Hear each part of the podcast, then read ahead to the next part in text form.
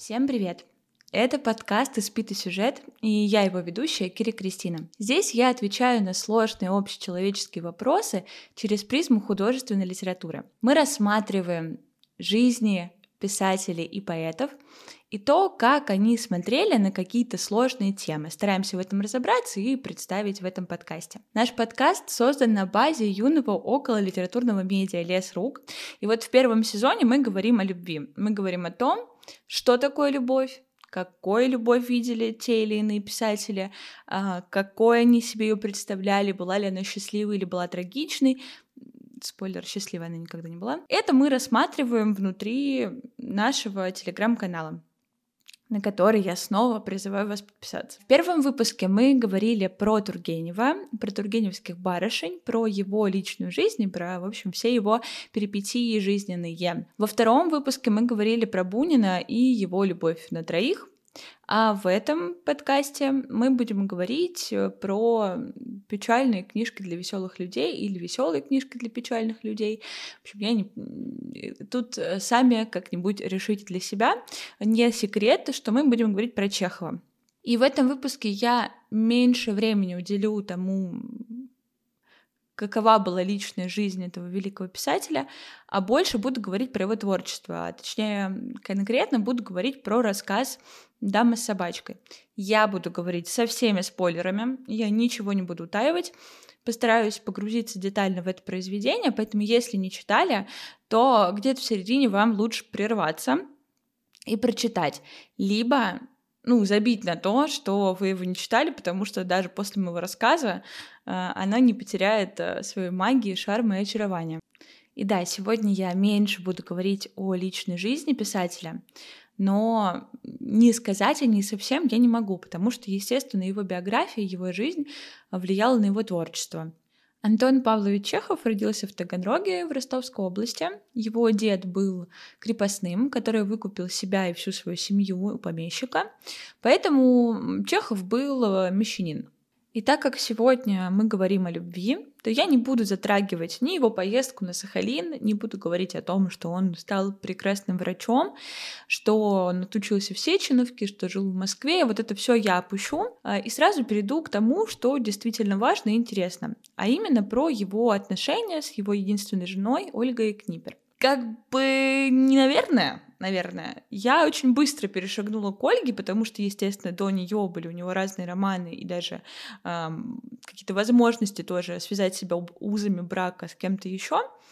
Но получилось только у Ольги, поэтому буду говорить только про нее.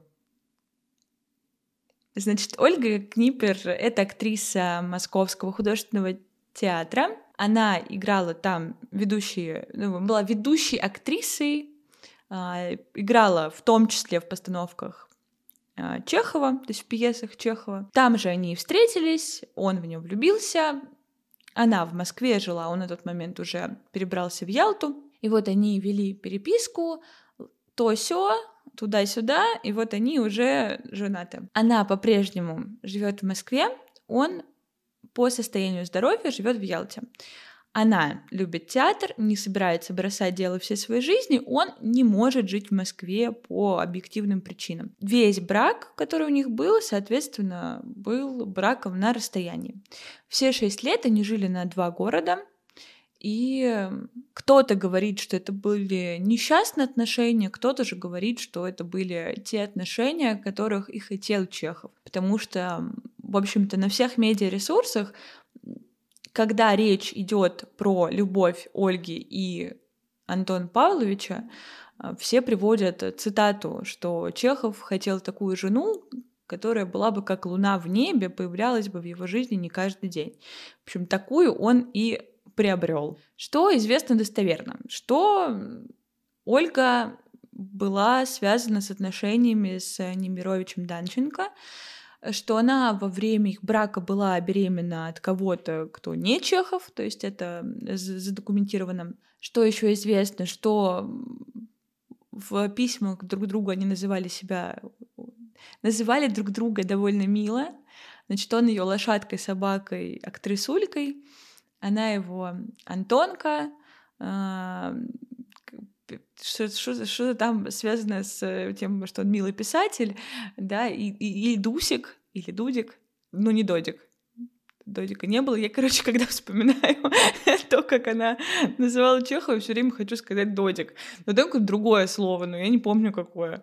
Дусик. Ну, ну, ну, короче, я, я не буду лезть в конспект, чтобы вспомнить, что там было за имя. Короче, в переписках в их, они такие милые, такие забавные, кажется, будто бы их отношения прекрасные, блестящие, не любили друг друга, но просто вот так вышло, что они жили в разных городах. Как на самом деле было, непонятно. Вот Набоков пишет, что брак его был несчастливым. Бунин, который был, собственно, ближайшим другом Чехова, э, тоже считал, что Ольга потрепала ему нервы, что чуть ли не болезнь его довела его до смерти из-за того, что вот она все нервы ему потрепала, и вообще такая неверная жена. Не знаю, я не знаю, что, что конкретно здесь сказать. Моего, э, моего умения находить информацию не хватило, чтобы найти какой-то достоверный источник, в котором было бы написано «Они были несчастливы». Или они были супер счастливы, у них все было прекрасно. И тут я не знаю. Самый главный и достоверный факт — это то, что они были вместе 6 лет, что весь брак их был на расстоянии, и что в последние минуты жизни Ольга была с ним. Умер он в 44 года, довольно молодым, и, естественно, такие отношения не могли не повлиять на то, какой видел любовь Чехов и какой он представил любовь в своих произведениях. Вот про это мы сейчас и будем говорить. И вот мы переходим к творчеству Антона Павловича Чехова. И, как говорил Набоков в своих лекциях, а мне хочется и приятно ему верить, а, Чехов был таким спринтером по отношению к творчеству и к тексту. То есть он не способен был на большие грандиозные романы, как Толстой или Достоевский, но был абсолютно великолепен в коротком жанре. И его рассказы, они э, яркие, емкие, красивые, но самое главное, понятные. Да, он умел деталями рассказать повествование так, как не сумел бы, наверное, никто другой. Что помогало Чехову писать свои рассказы такими красивыми? Ну, во-первых, то, что вся его тональность была очень ровной и спокойной. Я бы даже сказала блеклой и тусклой. И во всем этом блеклых, тусклых, спокойных словах находился какой-то один крошечный бриллиант, который светился так ярко, что освещал весь сюжет, да, освещал все происходящее, все события а, любого рассказа. То есть его тексты строились не на изящных словах, и не на мастерстве слов, и не на мастерстве того, что он там вычеркивал и подбирал нужное, а в том, какие точные детали он закладывал в свои произведения, такие точные детали, которые все объясняли, которым, которые и давали вот эту яркость повествования. Чехов рисует своих героев абсолютно беспомощными и прелестными в своей беспомощности. То есть его герой — это такой интеллигент, положительный, добропорядочный, которым движет какая-то идея, которым движет мечта, которым движет идеальное представление о мироустройстве, но который, к моему сожалению, не способен э, воплощать свои идеи в жизнь. То есть он не способен а, бремя, которое он несет, а, не сбросить с себя, да, не привести в исполнение. То есть он не способен на то, чтобы действовать. Мы, кстати, это где-то уже видели. И я зачитаю, что Набоков писал о таком герое Чехова.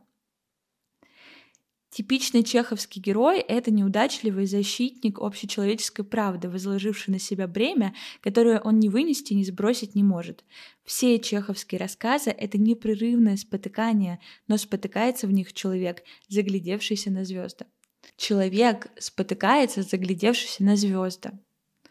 Это, это идеальная характеристика для чеховского героя, для тех героев, о которых мы будем сегодня говорить. Если говорить уже про концепцию любви и про то, какой любовь видел Чехов, то, наверное, сразу перейдем к гениальнейшему, прекраснейшему рассказу «Дама с собачкой».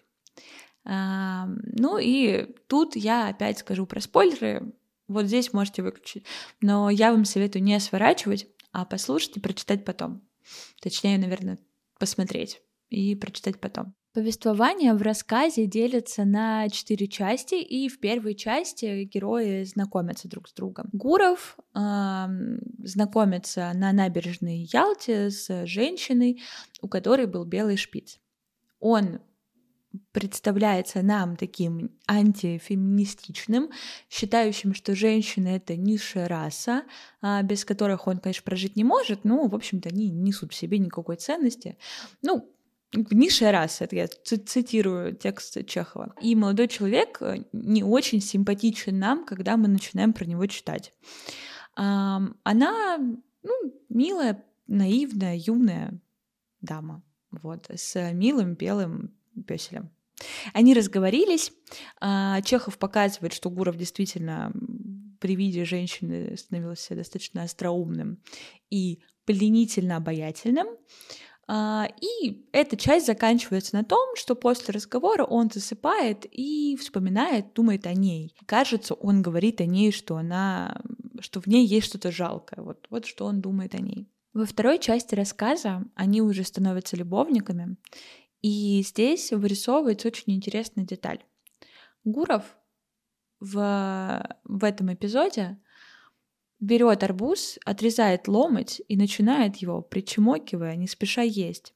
В этот момент его начинает тяготить ее наивность, ее э, слезы, да, ее смущение, он всем этим тяготится ест этот арбуз, и вот в этот момент очень удивительный контраст появляется вот этого возвышенного, одухотворенного в э, высокого чувства, да, и высокого момента, момента сближения героев, а, как нас опускают обратно в реальность вот этим вот куском арбуза и причмокиванием. Чехов в этом деле абсолютно гениален.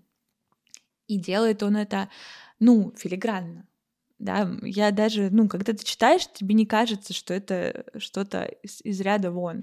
То есть это и есть та реальность, в которой живут чеховские герои. Они окружены вот этим вот возвышенным чувством, но все еще находятся в контакте с реальностью. Вот, э, можно, наверное, это так сказать, назвать. И отсюда же зачитаю отрывок э, мыслей Гурова в тот момент.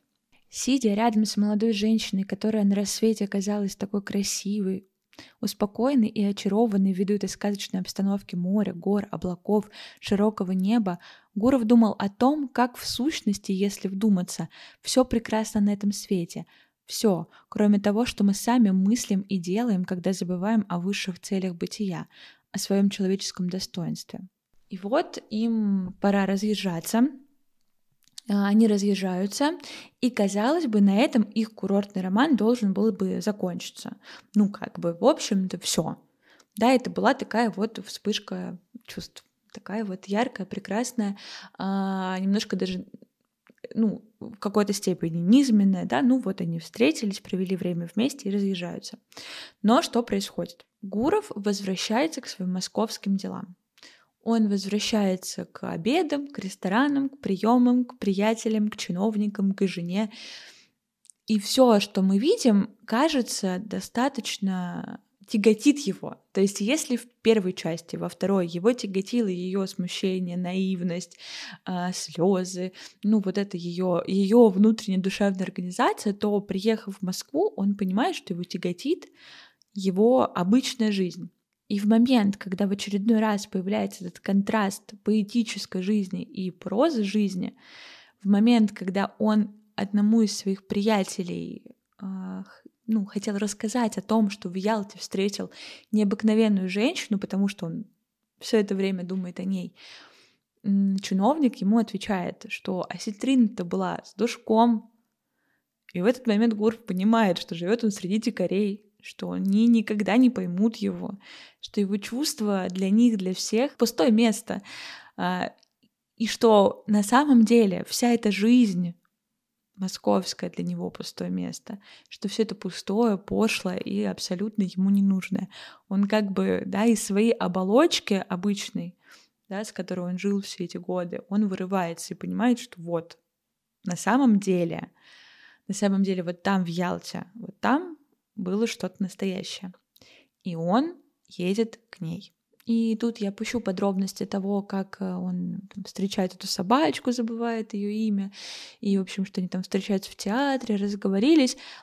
Самое главное, что они встречаются, и, в общем-то, больше после этого, ну, не расстаются. На самом деле расстаются, потому что она замужем, он женат, и начинается вот этот период московских свиданий тайных, при которых Гуров понимает, что вот эта тайная жизнь, которая вся покрыта ложью, мраком, тайной, она и есть его истинная настоящая жизнь. А та жизнь, которую он ведет у всех на виду, та, которая, ну, как бы, в общем-то, представляется всем явной и настоящей, вот она для него ложь. Вот эта жизнь для него не настоящая, не ту, которой он хочет жить.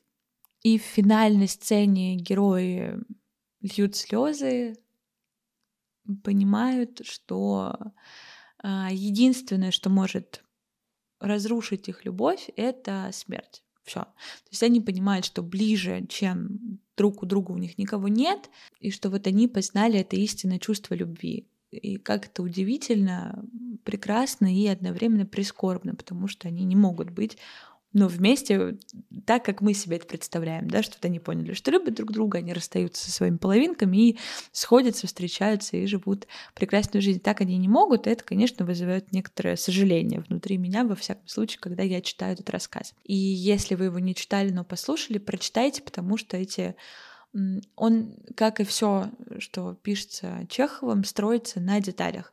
И без этих деталей, ну, любой мой рассказ, он ничего не стоит. Я какие-то привела, но на самом деле суть сильно глубже, сильно глубже, чем в любом пересказе сюжета. А теперь перейдем к выводам по рассказу «Дама с собачкой». Во-первых, то, что я уже упоминала, что весь рассказ соткан из деталей. То есть на этих деталях строится все повествование, и без них понять э, глубинный смысл и замысел автора невозможно. Во-вторых, э, Чехов в своем произведении не дает нам никакой морали.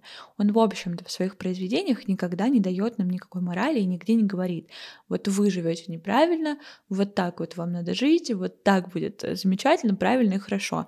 И я это очень ценю, очень люблю, и мне кажется, что это правильно, что это не басня, и в конце никто не должен нам говорить, что на самом деле важно. Он просто говорит, вот текст, читайте и размышляйте, делайте выводы сами. За счет деталей Чехов как раз рисует ту контрастность жизни, а, которую он, ну, вероятно, замечал и в реальности, что жизнь соткана, наполнена одновременно какой-то поэтичной, тонкой и возвышенной материей, и вместе с тем есть арбуз, и его надо есть, что есть пепельница, что она серая, и что есть э, руки генерала. И вот я сейчас называю детали, про которые я специально не говорила в тексте, но вы, скорее всего, обратите внимание, если посмотрите на текст еще раз. То есть вот этим он создает контрастность жизни поэтической и реальной. А, он создает это в своих произведениях, и в любви он не разделяет а, да, плотское, обыденное, простое, бытовое с одухотворенным, возвышенным, тонким и поэтическим. Любовь Чехова часто раскрывается как любовь воспоминания. А, в рассказах, таких как «Дом с мезонином», таких как эм, Верочка. Я вспоминаю названия, как будто бы я их не помню. Ну, а, когда рассказываешь про какое-то одно произведение, часто все остальные у меня вылетают из головы. А, вот в этих рассказах очень четко прослеживается вот эта нить любви воспоминания. То есть та любовь, которая могла бы быть, но которая не случилась. И герой про нее вспоминает. Или даже в момент как бы вот того, когда любовь уже прямо сейчас с ним случается, она как бы сразу превращается в прошлое, прям в ту секунду, когда это сказано. Ну и фактически вот все, что я сказала секунду назад, это уже прошлое. И вот от Чехов это часто показывает в а, концепте любви, который рисует в произведениях. Любовь по Чехову никого не окрыляет, не делает творцом, не вдохновляет. Любовь по Чехову, скорее всего, это обыденное состояние. То есть он сам говорит, что Возможно, человек в состоянии влюбленности это и есть реальный человек, что все эти безумства, слова, поступки, все то, что он делает, это и есть его реальное нормальное состояние. Да, то есть влюбленность и есть норма. Поэтому человек не может быть творцом, вдохновленным каким-то, да, он, это просто его нормальное состояние. Ну и самое главное, что мы читаем практически у каждого русского писателя, счастья нет. В любви счастья тоже нет.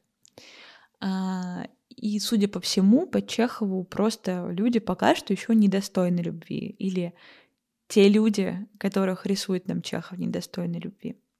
И это все выводы, которые мы можем сделать, исходя из прекрасных произведений Чехова о любви. А в нашем телеграм-канале, про который я говорила в начале, а, будет список разных произведений на разные темы, а, но все про любовь у Чехова. Вот, вы можете туда перейти, посмотреть, и, возможно, вас что-то заинтересует, и вы прочитаете. Мы с вами встретимся через две недели. То есть, э, как вы понимаете, я уже с вами прощаюсь. А, подписывайтесь на этот канал, на телеграм-канал. На меня можете лично подписаться, тоже будет очень приятно. Вот, э, как я сказала, встретимся с вами примерно через две недели. И будем говорить про какого-то другого писателя и про его любовь. До встречи!